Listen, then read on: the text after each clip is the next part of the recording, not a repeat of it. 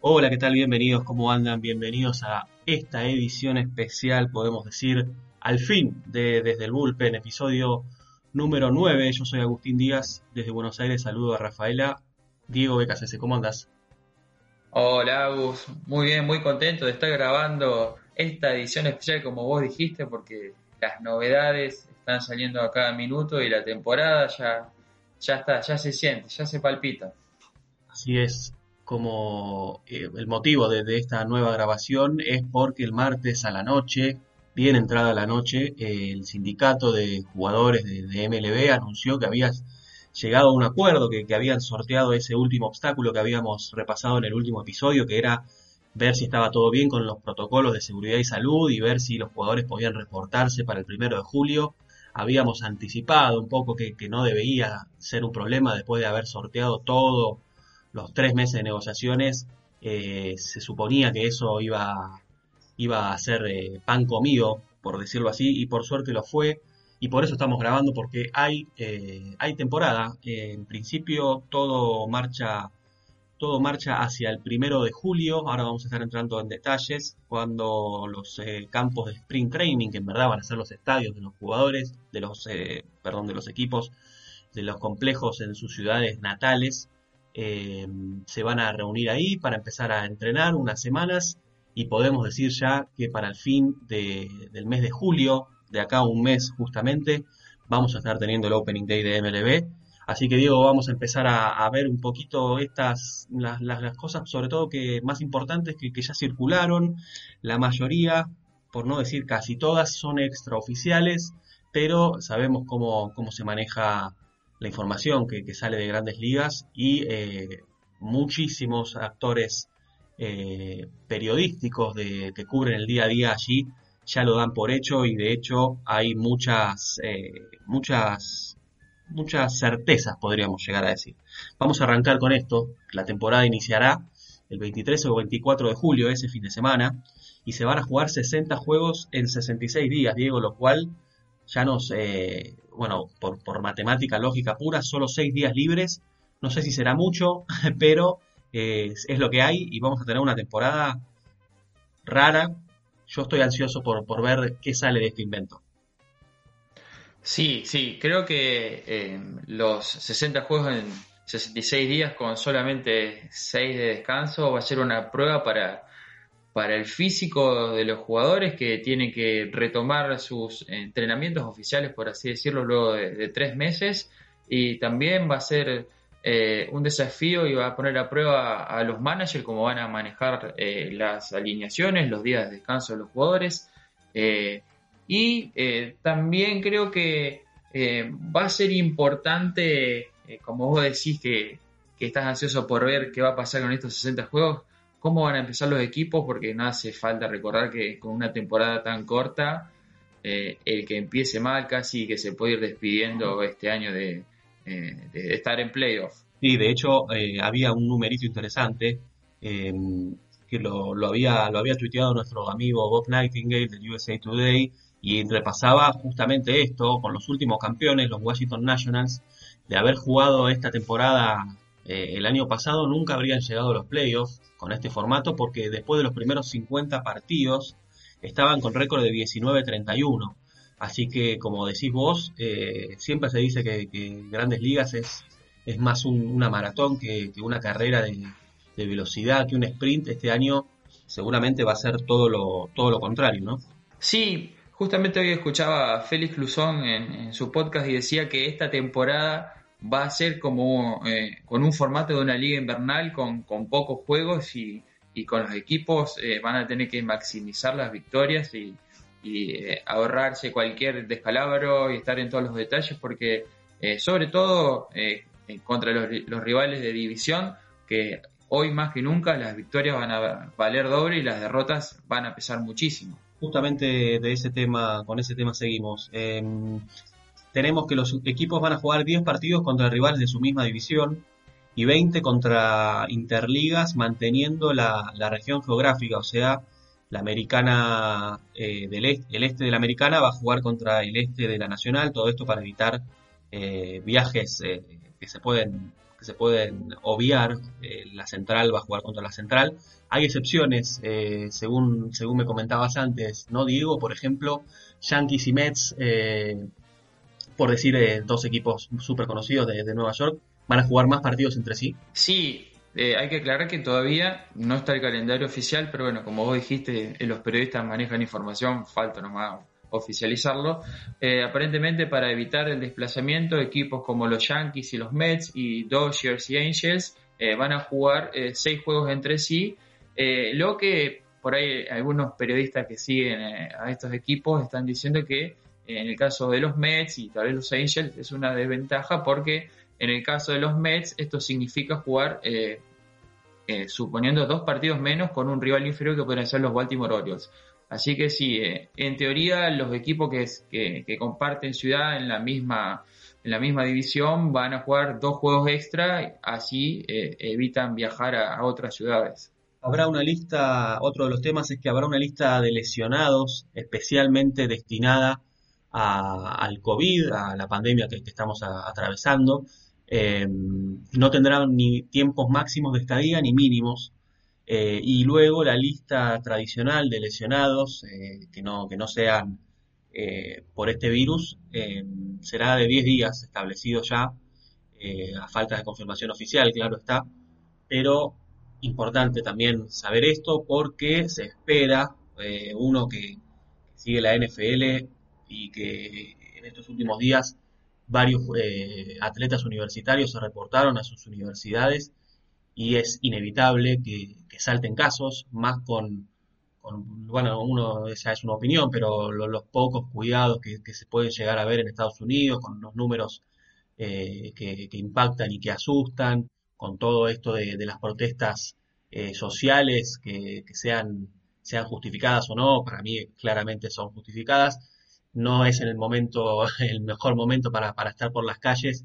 pero todo eso contribuye a que los números sean más altos y eh, uno puede llegar a esperar que cuando los jugadores se reporten y se hagan, eh, se empiecen a hacer estos tests, que haya, haya casos. Eh, de hecho, el mismo, creo que al mismo momento casi que, se anunciaba que, la, que, tendríamos temporada, saltó el caso de los Colorado Rockies con Charlie Blackmon, su, su outfielder estrella y dos jugadores más que dieron positivo de coronavirus. Así que es algo que, vamos a tener que tener en cuenta, Diego. Va, va, van a saltar casos, hay que ver, todo va a estar, mejor dicho, en, cómo se maneja esto, ¿no? Sí, déjame agregar dos cositas para completar lo de la lista de lesionados de COVID-19. Eh, un jugador eh, va a poder salir de la lista cuando eh, le den dos resultados negativos a testeos, o sea, más o menos son cerca de un mes lo que un jugador posiblemente o un poquito menos eh, pueda estar en esa lista. Así que una vez que da, para eh, redondear, una vez que da positivo, eh, después de los 14 días de cuarentena, en teoría que se va el virus del cuerpo, le tiene que hacer dos testeos, tiene que dar negativo y ahí puede retomar al equipo grande. Y lo que vos decís esto, Agus, es tal cual,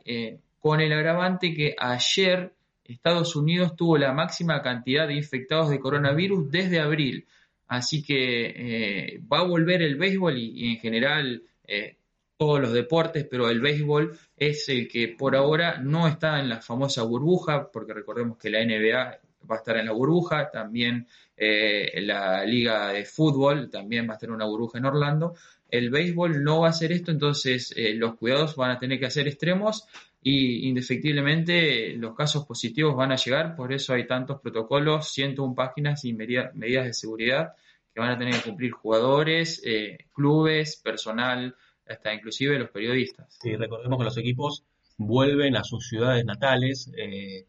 no, no a los complejos de, sprint training, y hay estados como por ejemplo Florida y Arizona, que tienen equipos en MLB, eh, que, están en, en, una situación muy crítica Así que, así que para seguir de cerca, para seguir de cerca cómo, cómo sigue esa curva ahí con los equipos, que si bien tomarán todos los recaudos, eh, lo inevitable justamente es inevitable y bueno, será, será cuestión de tener máximos cuidados. Cambiando de tema, Diego, eh, tendremos también un límite de traspasos, el, típico trade deadline, esta vez será el 31 de agosto, la temporada, recordemos, irá de, de fines de julio a fines de septiembre Y leyendo, informándonos, muchos llegaban al mismo punto y es que el límite de traspasos este que tengamos este año podría llegar a ser de los más, eh, ¿cómo decirlo?, de los más aburridos o menos activos, mejor dicho, que hayamos visto, porque ya tenemos que pensar que en una temporada normal los equipos nunca les hace mucha gracia dejar ir prospectos, obviamente, en teoría si uno los deja ir es a cambio de algo, algo que puede sumar a mi equipo eh, en la lucha de, la postemporada, porque para eso se hacen los cambios, eh, y son como alquileres, ¿no? entonces, si, si, ahora la temporada es súper eh, acortada, estaríamos dejando ir, a fines de, fines de agosto estaríamos dejando ir prospectos por, entre comillas, alquileres de un mes. así que no sé, no sé si esto, no, no sé, depende, estoy pensando en voz alta, ¿no? Pero depende de qué equipo llegue con, buenas chances y con buenos momentos a, fin de la temporada regular. Me imagino que no será lo mismo si unos Yankees, por ejemplo, o unos Dodgers llegan eh, súper, súper, con un super ritmo, con una super forma de juego. No será lo mismo que si llega un equipo, no sé, que no está entre los, favoritos para, para hacer cambios. Por ejemplo, tiro uno que seguramente no, eh, no sé, los, los Tigres de Detroit o los Marlins de Miami. Sí, Agus, eh, yo ayer pensaba lo mismo y me puse a pensar qué moneda de cambio puede eh, querer pagar un equipo y se me ocurrió tal vez no jugadores o prospectos, sino como también se usa, pero no tanto, pero es tal vez como una segunda opción, dinero para firmas internacionales, tal vez eh, por ese lado eh, podría venir el tema. También eh, me parece que a partir de mañana, cuando se descongela, por así decirlo, el veto que había para hacer operaciones entre equipos, tal vez veamos un poco de actividad cuando los managers hagan un poco el balance de lo que necesitan, tal vez veamos actividad con jugadores que, tienen equipo, que, que, pueden firmar contratos de ligas menores o la verdad que no, no sé bien cómo vendrá ese tema, pero eh, yo eh, pensando por ese, eh, de ese enfoque, tal vez creo que mañana vamos a ver algo de actividad con jugadores de segundo o tercer nivel de relleno, por así decirlos,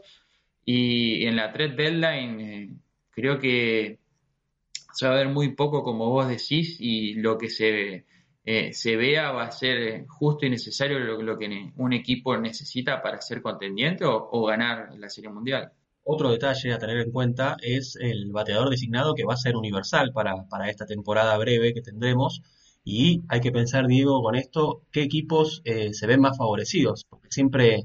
siempre cuando, cuando sale esta discusión, que es una discusión que viene de hace largo rato, eh, con, con gente que quiere mantener la tradición de que haya, de que, de que no haya, perdón, eh, un bateador designado en la Liga Nacional. y mantener a los pitchers eh, en la caja de bateo. Yo, por ejemplo, soy un fiel defensor de, sí, de que sí haya un DH, porque para mí, no sé, cuántos, cuántos jonrones de, Bartolo Colón eh, podemos llegar a ver cuando, bueno, ahora, ahora no está en ningún, en ningún roster, pero para mí es casi un auto asegurado. Eh, y hay que ver acá quién gana y quién pierde. no, Diego, hay, hay equipos que, que justamente ya están armados desde siempre con, DH y eh, se dice que tienen una ventaja contra aquellos que no. Mira, eh, lo que vos decís de los lanzadores es tal cual así. Además, ellos preparan, entrenan su físico, sus eh, músculos para ser lanzadores. y estar en un cajón de bateo no es para lo que entrenan y se preparan, como dije antes. volviendo a tu pregunta, me puse a analizar el caso del equipo que sigo en la Liga Nacional, los Mets, y por ejemplo me encontré que es, un equipo que le va a sacar mucho provecho porque puede usar tanto a Robinson Cano como eh, DH titular y entrar a la segunda base otro jugador. Puede inclusive estar Pita Alonso eh, en, la, eh, en la posición de bateador designado porque todos sabemos que su guante no es su fuerte y también eh, me vino a la mente que podría estar Joenny Céspedes, que eh, se esperaba que para entrada a la temporada pueda regresar a los campos con este parate por el COVID y las negociaciones. no, no escuché más nada, pero debe estar muy cerca de regresar, así que equipos como los Mets que tienen jugadores grandes, entre comillas, de más de 30 años, pero que todavía tienen muchos cartuchos y que tal vez las defensivas perdieron un paso o no son tan eh, buenos como eran antes, creo que le van a encontrar la vuelta y,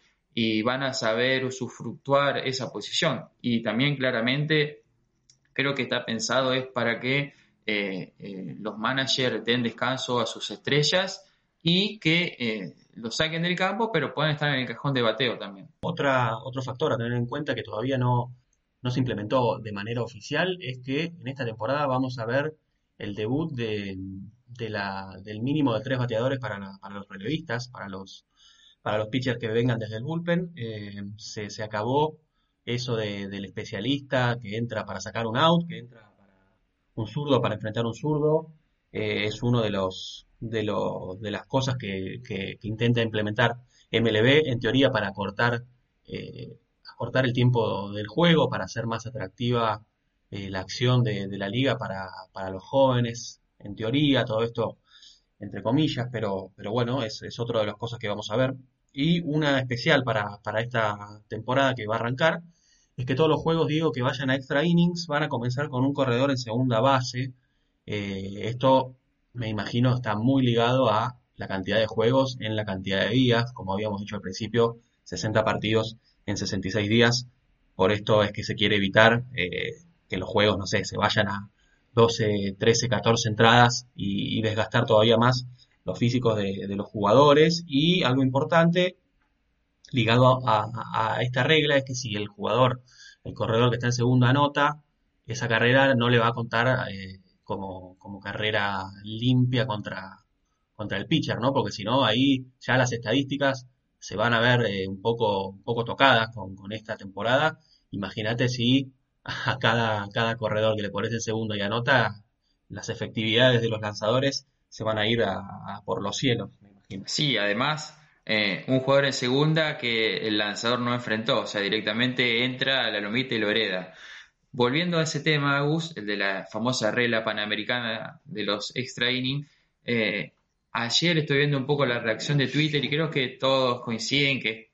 la la parte fundamental de esto es para dar descanso y que los juegos no vayan tan, tan lejos. También eh, Manfred aprovechó eh, para, para poner esa regla, para usar esta temporada corta como banco de pruebas, porque recordemos que era una de las aspiraciones de grandes ligas y que si la memoria no me falla, el año pasado empezó em, a probarse en la Liga Independiente, la Liga del Atlántico, me parece, ahora me está fallando un poco cómo, cómo, cómo es el nombre exacto, pero eh, también Manfred está usando esta temporada como banco de prueba a ver cómo reacciona la gente a esto. ¿eh? Ojo, eso hay que tenerlo en cuenta. Sí, y hablando de eso me llamó la atención eh, que no en ningún momento se haya hecho lobby porque, porque uno que, más o menos sigue la actividad de todo esto que está pasando allá, en ningún momento se, nombró lo de la zona de estrella automática y podría haber sido un, momento para, para, probarlo también, ¿no? Justamente eh, alegando la, distancia que tiene que haber, está bien que el umpire y el catcher están como de espaldas, pero igual eh, cuando hablan o cuando se giran están cerca. Me llamó la atención que no, que no se haya hecho ningún tipo de lobby para, para meterlo en, este, en, esta,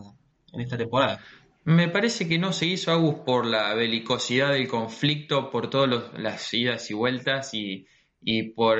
me parece que eso fue la principal eh, motivo por cual no se trató esto. Y ahora que dijiste los umpires, no recuerdo si era para MLB o, alguna, o la Liga de Japón, creo que era la Liga de Japón, eh, había, eh, no, mejor dicho, desarrollaron como una máscara de acrílico especial para, para evitar tener contacto, tipo las máscaras protectoras que se ven ahora para, para el COVID. Eh, creo que tal vez Grandes Ligas aplica esto también para sus umpires. Habrá que ver, pues posible. Em, continuando, vamos a, enfocarnos un poco más en las medidas eh, que afectan más directamente a jugadores y a, todo lo que tienen que tener en cuenta. Em, los equipos van a poder invitar hasta 60 peloteros para empezar este Sprint Training 2.0. Eh, desde ahí las cantidades de jugadores van a ir bajando, van a abrir la temporada con 30 jugadores. Estos 30 jugadores se van a mantener hasta el día 15 de temporada. Eh, luego se irán dos, quedarán 28 jugadores hasta el día 28 de la temporada y desde ahí se va a mantener estable en 26. O sea que los rosters eh, de, fin de temporada, de, postemporada, de, World Series o, como sea que se llame lo que tengamos después eh, para definir al campeón de, este de este, de este campeonato, de este torneo, mejor dicho, van a ser 26 jugadores. No va a haber roster expandidos en septiembre como estamos acostumbrados a que haya. Y em, justamente siguiendo con los jugadores, estos van a tener que reportarse a los complejos de los equipos, que son los estadios en las ciudades natales, para el primero de julio en teoría se van a reportar como siempre primero los pitchers, se está haciendo eh, especial hincapié en que los equipos coordinen bien la llegada de, los jugadores para que no lleguen todos de golpe. Em, los entrenamientos empezarán el día 3, 3 de julio, y se les van a hacer, eh, o sea, los jugadores llegan el primero para empezar los testeos. Los testeos incluirán test de saliva y test de anticuerpos en, la, sangre y eh, según reportó, lo estaba leyendo hasta hace un ratito en ESPN, eh, la periodista Marley Rivera, se les harán chequeo cada dos días a los peloteros. Eh, y una vez que se hacen estos primeros test iniciales, cuando llegan, los jugadores van a tener que estar en cuarentena de 24 a 48 horas hasta que tengan los resultados. Una vez que tengan los resultados y que, esté, que, esté confirmado que, no cargan con, el virus, eh, perdón, mientras estén en cuarentenados, esto quería decir, se les va a dar como un curso de, ella decía, un curso educacional del COVID-19, me imagino, ya que van a estar tan, tan, tan encerrados en sí mismos, con sus compañeros, con sus entrenadores, van a aprovechar ese tiempo que los jugadores estén guardados, por así decirlo, para eh, enfatizar las cosas que tienen que, poner la atención, que no son pocas, digo, como vos decías hace un ratito, el protocolo este de, seguridad y salud tiene 101 páginas y los jugadores van a, van a estar muy, muy acotados en las cosas que pueden hacer fuera del campo. Sí, sí, tal cual. Eh, por ejemplo, no, no, no se van a poder la típica comida antes o después del juego, eso no va a existir. Eh, grandes ligas eh, le va a dar un plazo máximo de una hora y media para que se queden después de los partidos. Como siempre se habló al principio, Grandes Ligas sugiere que se duchen en, los hoteles o, en la casa donde estén viviendo, así que eh, los, jugadores van a tener que, cambiar sus hábitos dentro del campo de juego, fuera y, también para cuidarse ellos mismos en, sus casas y, y, en el exterior, porque también leí una nota que decía que Grandes Ligas tiene 101 páginas de protocolo y, buenas prácticas para eh, estar lejos del COVID, pero eh, después los jugadores están en sus casas con sus familias, eh, depende de ellos de, y, nada más que ellos. Así que va a ser un tema a seguir y yo creo que después de tantos meses de, peleas, de disputa, creo que los jugadores van a hacer su parte y van a tratar de seguir las buenas prácticas para, para evitar contagios. La distancia que, están hablando, que se está mencionando siempre, son seis pies, que pasado al sistema métrico nuestro y que se usa en la gran mayoría del planeta, son, es un poco menos de dos metros, eh, metro ochenta por, lo que estuve viendo. Eh, esta, esta distancia es la que se pide, por ejemplo, tanto sea dentro del campo como fuera. Dentro del campo, eh, el ejemplo que, daban es que se va a, pedir y hacer especial hincapié en que tanto jugadores como entrenadores no se acerquen en la típica discusión con los umpires, eh, con, los, con los jueces, que no se acerquen tanto porque si lo hacen eh, podrán ser expulsados y disciplinados con multas o suspensiones y también para, para cuando están fuera del campo, cuando, cuando no están en, partido, eh, casi toda reunión, decían, casi toda reunión, por más informal que sea, va a estar limitada eh, o prohibida y muchísimo más eh, con miembros de otros equipos. En teoría, los jugadores no van a poder fraternizar, por, por decirle de alguna manera, o acercarse a, menos de, esa distancia. eh, antes de los juegos, durante las entradas en calor, entre innings o una vez finalizados los partidos. Por eso, por eso, por eso va a ser, va a ser bastante, bastante importante esto. Otra cosa a mencionar es que el protocolo este de salud le va a permitir a los jugadores, sean de alto riesgo o no, recordemos que ser de alto riesgo eh, implica tener enfermedades preexistentes que pueden ser cardiovasculares o respiratorias, también está el tema de, la, diabetes, si se sufrió, eh, uno tiene más, uno está más expuesto a, contraer este, este, virus, entonces esos jugadores eh, pueden optar por no jugar la temporada, algo habíamos mencionado en un episodio anterior, pueden optar por no jugar la temporada y recibir la paga y el tiempo de servicio. Y otra cosa, aquellos que no sean de alto riesgo y que vivan con una persona de alto riesgo o con una mujer que está embarazada, por ejemplo, también pueden optar por no jugar, pero en este caso no se asegura que, sean pagados, o sea, eh, en teoría no serán pagados, pero si el equipo tiene una buena predisposición con su jugador y eh, le quiere pagar, obviamente que la liga no, no, ahí no va, no va a interceder. Pero esta, esta regla está para aquellos casos que, eh, bueno, que justamente que se vean más expuestos a, este, a este virus por, por haber tenido alguna enfermedad preexistente, ¿no? Sí, sí, eh, los protocolos son muy, muy claritos. cuando empezaste a nombrar todos, inclusive vos decías que no podrían fraternizar. Eh, un, punto del protocolo dice que no se van a intercambiar esta temporada los lineups, el famoso intercambio entre managers rivales y, el umpire. Eso no se va a poder hacer. Así que va a ser todo un nuevo mundo, una experiencia para, para todos y creo que eh, es realmente necesario eh, para afrontar esta pandemia y poder volver al campo porque eh, si no se toman todas estas medidas o si no se hubiese, si no se hubiese redactado este protocolo, sería difícil que Grandes Ligas sea autorizado a, volver al terreno de juego, a volver a, empezar a la actividad en realidad, porque nunca, nunca empezó la temporada. Así es, sí, para ir, para ir redondeando, ya para ir cerrando, em, si bien falta la oficialización y falta que, se, que se difunda el cronograma de partidos, según había leído, no habrá mucha cantidad de, juegos en este Spring Training eh, que, comenzará en una semana.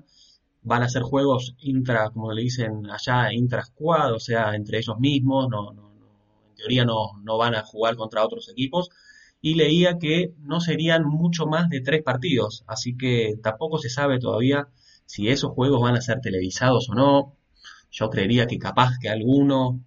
algunos se pueda llegar a, ver eh, por televisión, sobre todo sabiendo la sed que tiene que tienen los medios, por lo tanto que tiene la gente de, ver algo de deporte. Eh,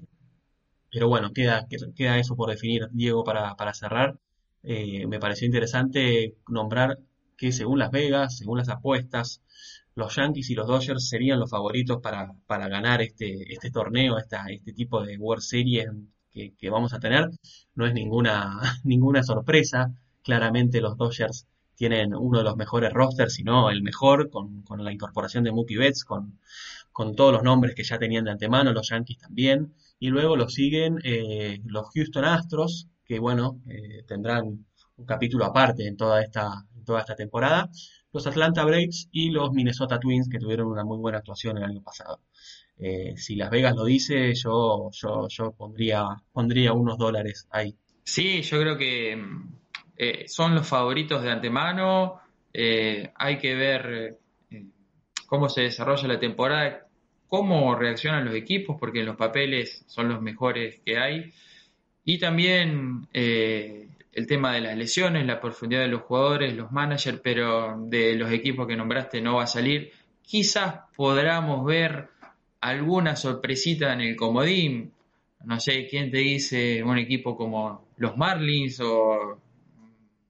se me ocurre, puede ser o los d tal vez no es tan sorpresa como los Marlins. Un equipo que no esté en los papeles, pero con este sprint de 60 juegos esté enrachado, no tenga lesiones y, quizás eh, explote algún prospecto de la organización que, que, que sea utilizado y que tal vez en una temporada larga, por el tema del tiempo de servicio y demás, eh, no, no, no se ha tenido en cuenta, pero me parece que Yankees Dodgers es la final soñada por, por grandes ligas y, todos los fanáticos, pero cualquier, de, cualquier de los equipos que nombraste me parece que tienen las armas, los jugadores y, todo lo necesario para, llegar a la final. Siempre hay sorpresas, como, como bien decías, y en una temporada tan, tan acortada, con tan pocos, tan pocos juegos en tan pocos días, eh, me parece que está todavía más, más predispuesta, si se puede decir así, a, que haya, a que haya alguno, alguno que sorprenda. Eh, pero bueno, eh, hasta acá llegamos. Queríamos repasar estas, estas noticias, estas novedades más, eh, las novedades más importantes que surgieron en estos días desde que, desde que se supo que, el sindicato había aprobado la, la propuesta o sí, sí, que, se habían limado los últimos detalles, eh, las últimas asperezas. Más o menos, este es el, panorama que, que, tenemos hoy. Hoy falta alguna oficialización, pero todo marcha hacia, hacia esto, que en una semana comenzará el sprint training y la temporada regular, el Opening Day, lo tendremos de acá a un mes, 23 o 24 de julio, ese fin de semana. Eh, así que lo dejamos hasta acá, Diego. Nos encontraremos en los próximos días seguramente eh, con más novedades, más noticias y por fin, al menos eh, de, acá en adelante, ya hablando más, más del deporte y no tanto de, las negociaciones. Sí, Augusto, tal cual.